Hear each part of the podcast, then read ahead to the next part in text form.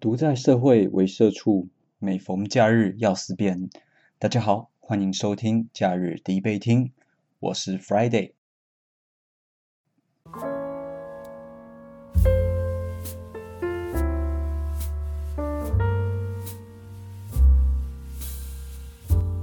现在的时间是二零二一年的十一月二十六号，呃，又到了我最喜欢的星期五了。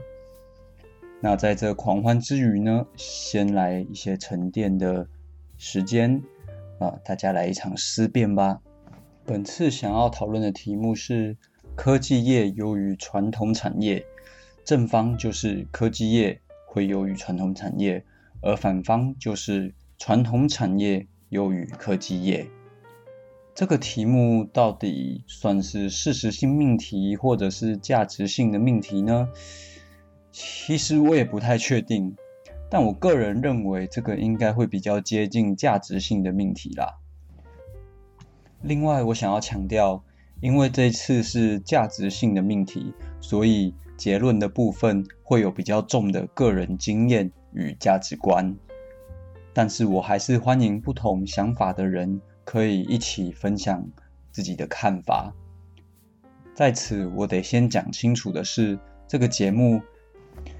毕竟正反双方其实都是我自己内心里面的想法在互相的交战，而我最后也只是展现了这些思考碰撞后的产物，所以这其实并不是真正的在打辩论的比赛。真正的辩论活动啊是非常专业的。如果有听众因为听了我的节目而对辩论感到兴趣的话，其实你们可以在自己深入去研究。或者是去买一本辩论相关的经典书籍，那本书就叫做《认识辩论》。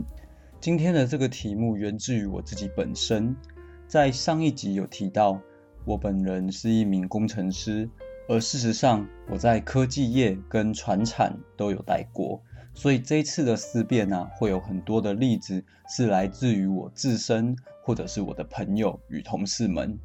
一个学生要成为社会人士。应该要进入哪个产业？这可是一个大灾问。而对理工科的学生们来说啊，大概会有一些选项，像是资讯业，或者是猪屎屋啊，猪屎屋就是 design house，又或者是像土木建筑之类的，这些都是。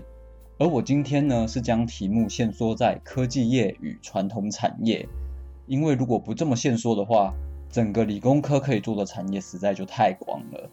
今天会讨论到，以及我主要理解的科技业啊，在台湾大中来说呢，大概就像是晶圆代工、封装或者是记忆体制造之类跟半导体相关的产业。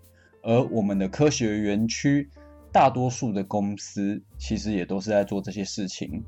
而传统产业呢，传产的部分范畴则蛮大的，从像玻璃、纺织。陶瓷、涂料、塑胶、轮胎，或者是一些特用化学品、气体，呃，这一类产品其实都算是传产。既然呐要比较的话，当然就要做顶尖的对决，要挑选具指标性的公司才会有意义嘛。那么指标性的公司是如何呢？首先就是要选择年收入较高的公司来做比较。在我还是学生的年代啊。PTT 的科技版啊，会有所谓的 N，那这个 N 指的就是每个月的薪资。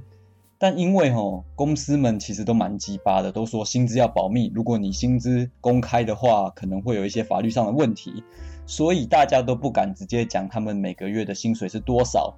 久而久之，就用一个数字 N 代表着月收入。那我这里就我知道的一个部分，我就直接喊一个数字了。今天呢，可以被我们列入讨论的科技业或传产，他们的新人，你进公司的第一年，年收入至少也要有七十到八十万以上，才比较是我们今天所要讨论的对象。那么科技业的代表啊，反举是像代工的台积电、联电或世界先进，又或者是封装的日月光啊、红海这类的。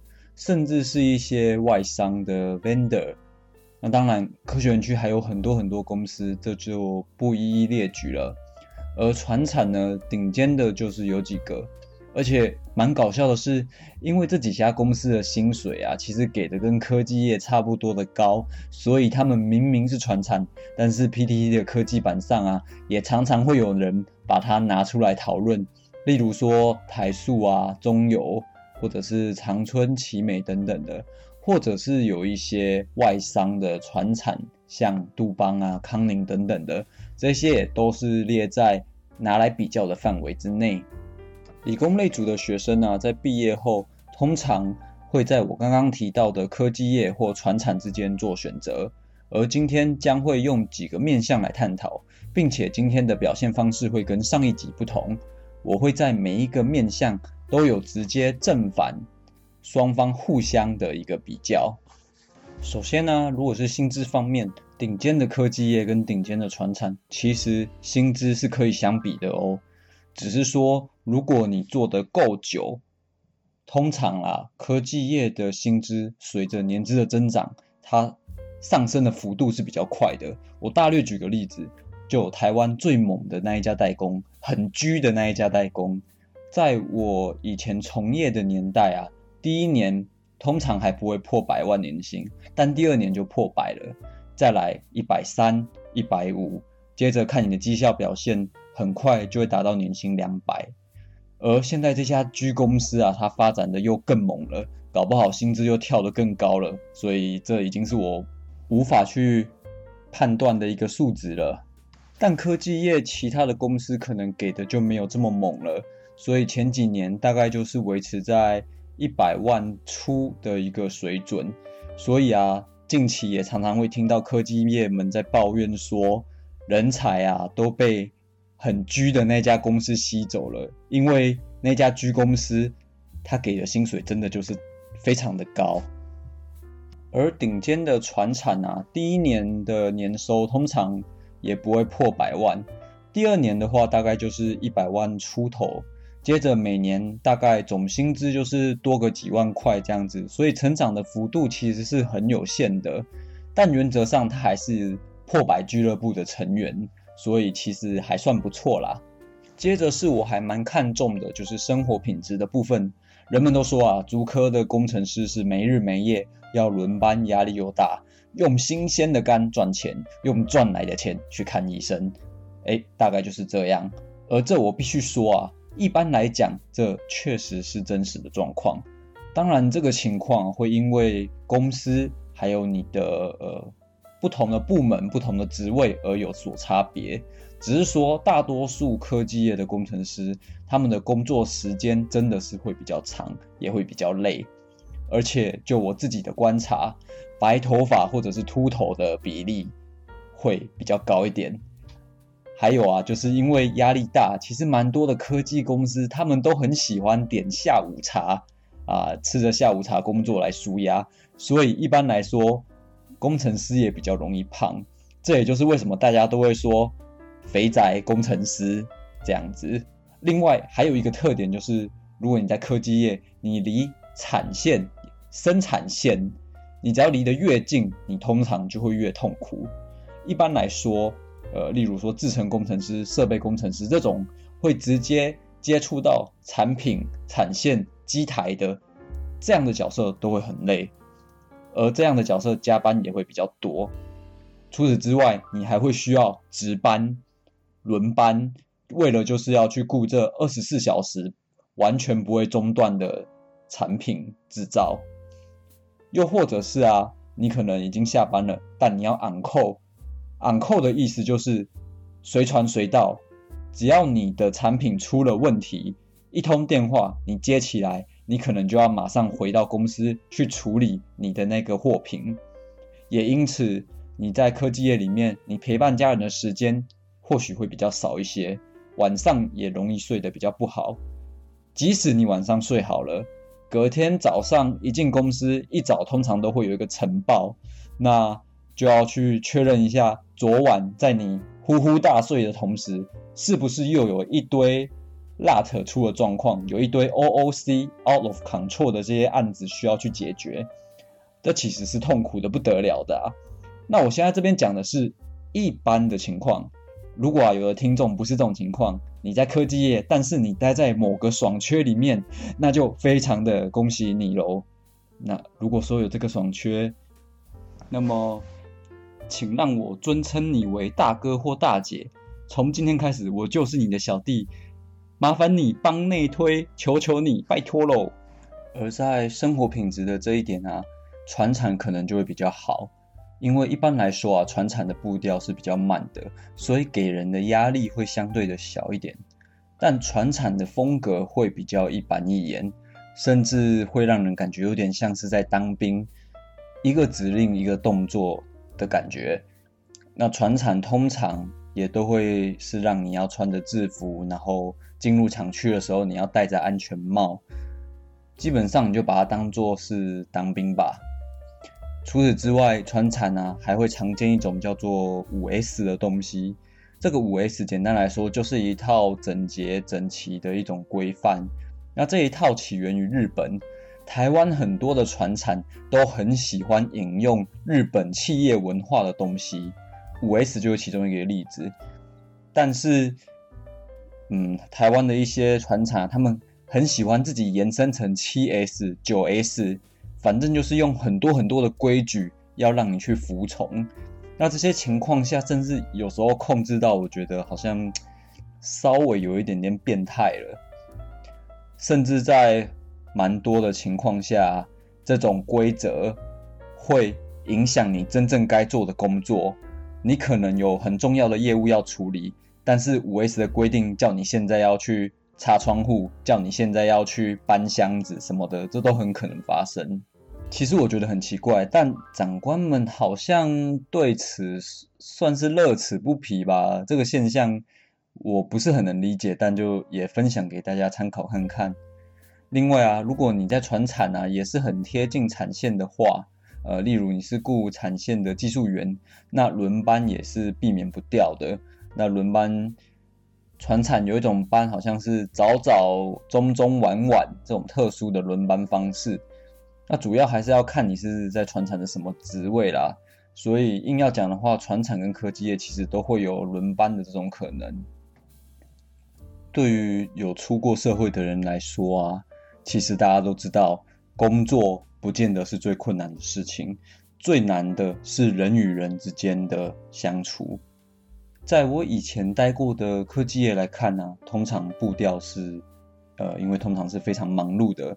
例如说，制成的工程师可能有事情要找生产，或者是要打电话给线上小姐，会发现其实大家彼此的口气都不是太好，因为大家都太忙了，忙于处理自己的事情，所以都没有办法给。合作的伙伴们好脸色，又或者是什么时候刚好遇到产品的问题，假设是 OS 呃 out of spec 这种情况发生的时候，大家就会在找凶手到底是哪一道制成。那在这种氛围下，常常都是不同的部门互相的指控，所以其实还蛮险恶的。大家同为在压力下工作，心情其实大多数的时候都蛮差的。在科技业工作的时候啊，其实最让我感到害怕的东西就是听到电话的铃声啊。因为当电话一来，就代表了有事情发生了，有医嘱要解了。因此，工作就是这样子不断不断的在增加着。不过说到人的部分呢，在船产又会是另外一个光景，因为船产的压力相对比较小，反而会蛮常看见人与人之间互相勾心斗角。那关于这个现象啊，我自己的解释是，我觉得是因为步调比较慢，那要处理的事情比较少一点，所以啊，就会有蛮多的人有更多的时间去搞这些无为 boy。那这个我在科技业的时候会比较少看到，因为大家都忙得不可开交。船产还有一个大家诟病的问题啊，就是老屁股白老。像是一些新的工程师，其实很容易被有年资的技术员欺负。像我就有看过有技术员完全不听工程师的指示。工程师开的实验单，技术员也完全都不做，所以所有的实验都要工程师自己去做，自己做完实验之后还要自己写报告。而那些老屁股技术员啊，可能就整天悠晃聊天，每天上班呢，就好像是在等着跳钱，诶，每一分钟钱都一直在进来，时间一到，钱就进布子里面了。这其实是让人蛮不爽的。我甚至听过，呃，某个制鞋业的一个朋友，这个朋友他是台大的毕业生。他曾经在某个鞋厂工作，而那个鞋厂的资深老员工就会欺负他，甚至还曾经拿鞋垫丢他啊！像这种荒诞的事也是有听说过啦，但就是听说这样子。这种白老的情况，通常的原因啊，也会跟传产吃大锅饭有关。所谓的大锅饭呢，就是你表现的很好的人。跟表现的很差的人，考绩好的人跟考绩差的人，其实奖金的差距不会差到太多。所以啊，你即使你是工程师，你的技术员表现得很不好，你给他很烂的考绩，对他们而言，搞不好也没有差这几万块钱。因此，传产摆烂的人会蛮多的。如果你是对自我要求，比较高的人的话，或许就会对这样的风气很难以接受，所以这就是需要审慎考虑的一个点。话说回来，其实人的问题啊，每间公司都会有，不管是在科技业或者是传产业啊。但我个人感觉，传产人的问题会比较多一点。那在这边就是一个参考喽。最后，我们就来提一下工作环境好了，这个其实相对的简单。科技业就是干净舒服，穿着便服上班。如果你贴近产线，那可能会稍微痛苦一点，因为你或许会需要穿着无尘衣进无尘室。那有时候穿无尘衣很麻烦，你会懒得穿脱，所以像想上厕所的时候，可能会因此憋着，啊，就会得到像肾结石之类的疾病。这个情况还蛮多的。但总之，科技业。真的就是很干净。我之前待过的那间科技业，最让我印象深刻的就是他们的厕所，无时无刻都是超级干净的，超级赞的。打扫阿姨，你们真的超棒的。船厂的工作环境就很不一样了。例如化工业的话，可能就会有各种化学药品的味道，我们称为 VOC。又或者是说，空气中会有很多的粉尘类的东西。除此之外啊，以化工厂来讲啊，就会有许多的管线或反应炉。那这无论是化学品外漏的疑虑，又或者是可能遇到爆炸的烫伤这些情况，都是会可能发生的。而且长期接触这些化学品，我认为啦，是真的会对身体造成一些危害的。我就讲一个我之前待过的船厂，当时隔壁部门是做涂料的，大约有十几位男性的工程师吧。啊，很奇怪的是，他们生的小孩不管生几个都是女儿，这不晓得跟他们平常接触的化学品，呃，是否有直接的相关联性啊？只是说他们都生不出儿子，那我就分享这样的一件事情给大家参考参考。那么就来做个简单的小结吧。价值性的命题就不做虚根结损喽。简单的说啦，想要赚钱的话，你就去科技业；你想要轻松一点，并且维持生活品质的话，你适合去传产。如果你不想要遇到鸡巴人的同事的话，你最好要求神拜佛，因为世界上太多太多的鸡巴人了，你根本回避不掉。但是船产可能会稍微多一咪咪咪咪的几把人，还有啊，就是如果你有洁癖，你很需要干净的工作空间的话，那你就选科技业吧。最后啊，毕竟刚刚都讲了两方的优缺点了，思辨的部分我有我自己的答案。今天我想要分享一个故事啊，就是在我大学甚至研究所的时代啊。我一直梦想着进入台湾某一间最顶尖的晶圆代工厂，它甚至可以算是世界第一的晶圆代工厂。那最后我也顺利的进去了。当时我拿到的职位是十颗制成的工程师，而且是蛮后段的干十颗。那懂的人听到这里就会知道，那是一个多么晒、多么差的一个职缺。十颗跟黄光这两道制成啊，都是难兄难弟，但十颗又在黄光之后，所以有太多太多的 issue，最后都会推到十颗这边来。所以，作为一个时刻工程师，永远有接不完的 issue。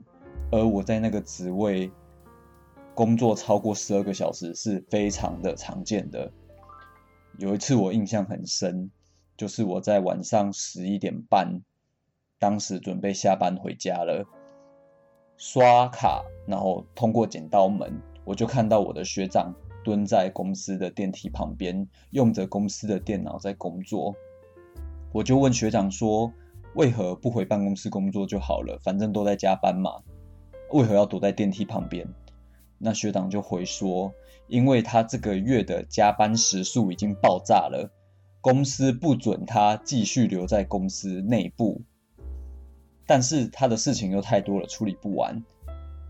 而且公司因为保密的政策，所以电脑也没有办法带回家工作，因此他只好刷卡下班。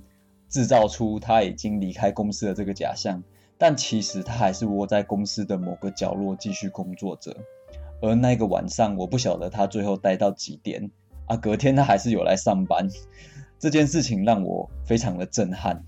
后来随着手上的事情越来越多啊，我也感受到我累积的压力越来越大了。公司又因为保密的政策，完全的跟外界封闭。手机网络什么的啊，其实都无法连接，所以你的压力无法释放，你没有办法跟你的亲朋好友说你现在的感受，你很难找到人诉苦。当然，同事学长们大家彼此也是会互相的聊聊啦，但是因为每个人真的都已经忙到不行了，所以有的时候我会选择自己躲进刚刚讲的那个超干净的厕所，然后就一个人。坐在马桶上面，呃，流个几滴眼泪之后，振作一下，提起精神，再回到办公室继续工作。我的人生里面呢，只有一次是喝醉，然后喝到断片的，也就是在科技业的那段时间，有一次的尾牙。呃，虽然是在尾牙的时候，但我一直开心不起来，因为我知道今晚的尾牙的快乐是假象。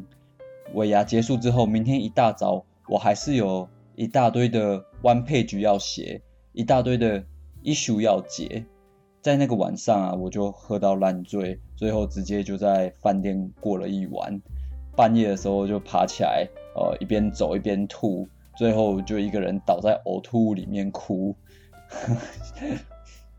什么画面？其实这整件事啊，最让我难过的就是说。当你从学生时期，你努力了好几年，你都期望自己最后能够成为一个很强的工程师，为此你努力，啊，你还曾经拿过书卷，你用了你最好的履历进了你最想进的公司，但如今你却发现你自己可能不适合这边，你会开始怀疑到底是自己的工作能力有问题，是不是自己其实根本就不应该当工程师？又或者是这间公司的文化跟自己没有那么的合适啊，还是别当工程师，呃，或许可以卖个甘草巴拉，或者是摆摊之类的，说不定不错。但总之最后我是选择了船产呐，并且我选择的职位是远离产线的，改当研发工程师。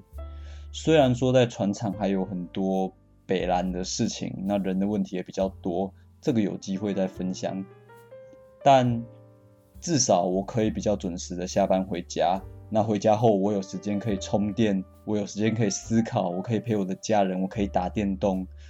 但可惜的就是钱比科技业少了一点，所以说要买房子、要买车子，呃，就会变得稍微困难了一点点。那刚刚列举了这么多项目的比较。对我自己而言，最关键的果然还是工作的时间以及工作的压力。我学生的时代，我以为我是个很爱钱的人，有钱的话累一点没关系。但出社会之后才发现，其实并不是钱够多就有办法把你这个人买下来。当然，这只是我个人的价值观啊。因为像我之前在科技业的时候，我的直属学长他就跟我说。每当他看到他的季分红，还有他七月有一个特别大包的奖金，当他看到那些钱进入他的账户的时候，他的疲累就都消失了。因此，他可以这样子年复一年的持续的在科技业打滚，所以那也是他的人生选择，而且他也过得很快乐。那么听到这边，我反而好奇，如果是你，你是一个刚毕业的理工学生，你的选择会是什么呢？